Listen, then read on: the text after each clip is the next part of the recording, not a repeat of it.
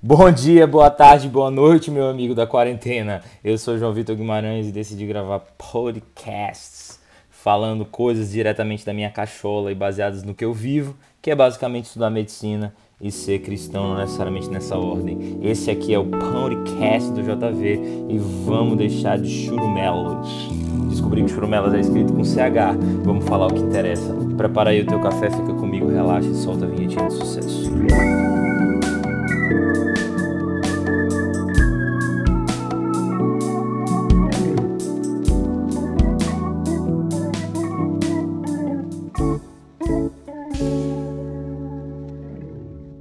Bom, você pode estar ouvindo esse podcast no século 24 e me perguntar, mas JV, o que é quarentena? E eu vou te responder via podcast que quarentena é um tipo de reclusão aplicado a determinado grupo de pessoas saudáveis, mas que podem ter sido contaminadas por um agente causador de determinada doença, a fim de evitar que essa doença se espalhe, certo?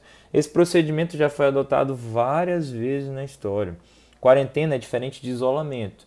O isolamento é segregar um doente do convívio das outras pessoas durante o período em que a doença que ele tem é transmissível para evitar que outras pessoas sejam infectadas. Mas JV, da onde vem esse, essa quarentena? Da onde vem essa palavra quarentena que todo mundo fala? Bom, no século XIV, a peste negra, ou peste bubônica, ou peste que matou muita gente, matou mais de um terço da população da Europa. E na época, pouco se sabia sobre a doença.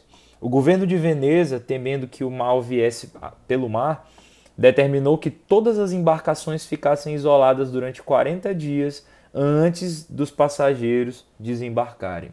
Sendo um pouquinho mais específico, a palavra quarentena vem da palavra quadraginata, e do italiano 40, que, como eu falei, é atribuído ao período de 40 dias de isolamento de passageiros e cargas em navios, imposto por algumas autoridades portuárias, caso essas autoridades suspeitassem da presença de portadores de infecção entre passageiros ou tripulantes, principalmente se os navios tivessem vindo do Oriente, que eram obrigados à incomunicabilidade a bordo dos navios ou em um lazarento de um navio condicionados à condição condicionados à condição de permanecerem sem atracar, condicionados à condição foi boa.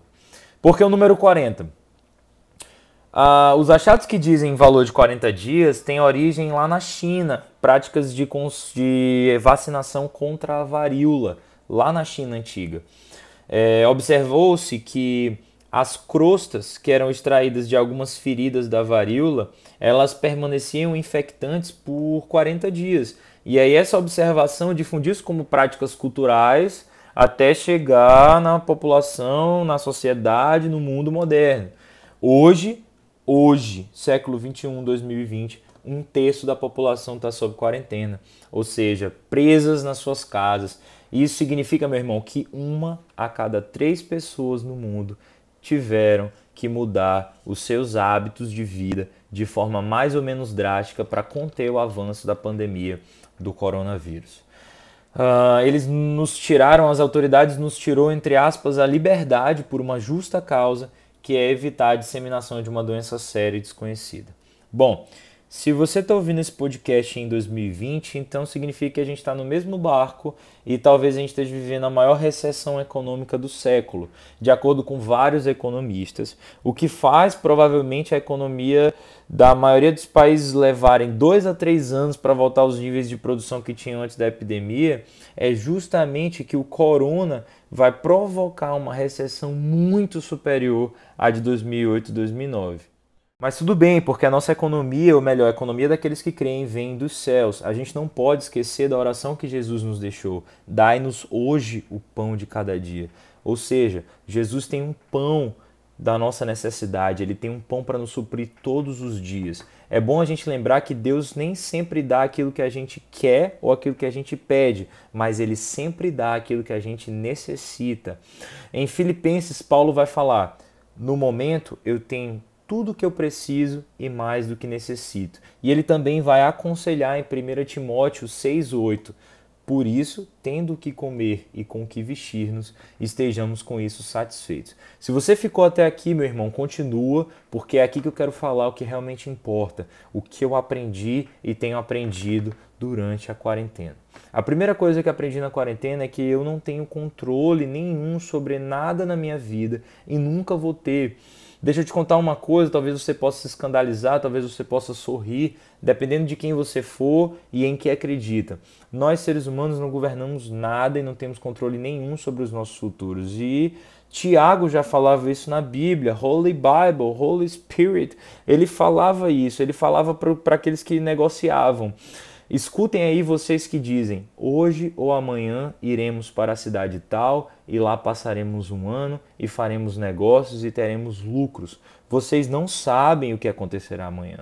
O que é a vida de vocês? Vocês não passam de neblina que aparece no instante e logo se dissipa. Em vez disso, vocês deveriam dizer: se Deus quiser, não só viveremos, como também faremos isto ou aquilo. Nesse exato momento era para eu estar em São Paulo comemorando o aniversário da minha querida mãe, com passagem comprada para fazer um estágio internacional na África. E adivinha só, não foi o que Deus quis para mim nesse momento e dessa forma assim como tiveram outras pessoas que foram, entre aspas, frustradas, porque Deus tem uma mania gigante de frustrar os nossos planos para que a gente viva os planos que Ele tem para nós. E se Deus quiser, ou seja, se Ele decidir, não só a gente vive, como também fazemos o resto das coisas. Isso significa que Deus tem a chave tanto da vida quanto da morte e também das nossas decisões. Aprendi também que eu posso estar entristecido, mas sempre devo estar alegre. Paulo fala isso. Aliás, eu te amo, Paulo. Eu vou falar de Paulo sempre, porque eu amo esse cara e eu li esse trecho da Bíblia logo depois que eu perdi uma grande amiga e o pai de um grande amigo meu para o coronavírus. Paulo ele fala que o nosso modo de vida deve pode estar entristecido, mas sempre deve viver alegre. Sabe, eu fui extremamente entristecido esses dias, eu tenho ficado extremamente entristecido esses dias, mas eu preciso estar alegre e a minha alegria não está nas coisas dessa terra, porque o mundo jaz do maligno, o mundo é completamente traiçoeiro e as pessoas são más. Se eu colocasse a minha alegria e expectativa no mundo e olhasse para o meu redor, meu amigo, eu não sairia da minha cama. John Piper, quando estava com câncer de próstata, e as pessoas perguntavam para ele: John, como você está se sentindo? Como está a sua saúde? Costumava responder dessa maneira: tudo bem, mas percebeu que a resposta certa era: eu me sinto bem há uma diferença aí. Porque um dia antes de fazer o exame habitual, anual de próstata, ele se sentia bem, mas no dia seguinte disseram para ele que ele tinha câncer. Em outras palavras, ele não estava bem. Assim, ele não sabia se estava bem, mas se sentia bem. Isso é ter a revelação exata do amor de Deus, do amor de um Pai perfeito e não se pautar nas circunstâncias, mas no propósito. Não importa o que John Piper estava vivendo, ele se sentia bem porque conhecia o Pai perfeito, o Pai alegre, o Pai misericordioso e o propósito do Pai para a vida dele. Nossa sociedade é muito frágil, a sociedade do século XXI tem uma fragilidade ininterrupta e eu me incluo nisso viver no imediatismo desenfreado, ela não está preparada para viver as crises. A sociedade do século XXI pede comida e recebe na porta. Os celulares que antes tinham 8 GB, muitas memórias para tempos atrás, hoje já não são suficientes. Nós sempre queremos mais. Hoje se pede mais e se recebe mais. Se pede mais tecnologia, recebe mais tecnologia. Se pede mais praticidade, recebe mais praticidade. Nossa sociedade está pautada em ganhar receber, adicionar, mas nunca subtrair e entregar. Quando tiram algo de nós, não conseguimos viver, ou melhor, não conseguimos nos alegrar naquilo que foi tirado de nós, porque os nossos olhos estão nas circunstâncias e os nossos valores são pautados em receber e não se doar e não se entregar. Meu irmão, com relação às circunstâncias temporárias, nós devemos tirar os olhos das circunstâncias temporárias e buscar alegria naquilo que é eterno. Filipenses capítulo 4, versículo 11. Digo isto não porque esteja necessitado, porque aprendi a viver contente porque aprendi a viver contente em toda e qualquer situação. Sei o que é passar necessidade, sei também o que é ter em abundância. Aprendi o segredo de toda e qualquer circunstância, tanto de estar alimentado como de ter fome, tanto de ter em abundância como de passar necessidade.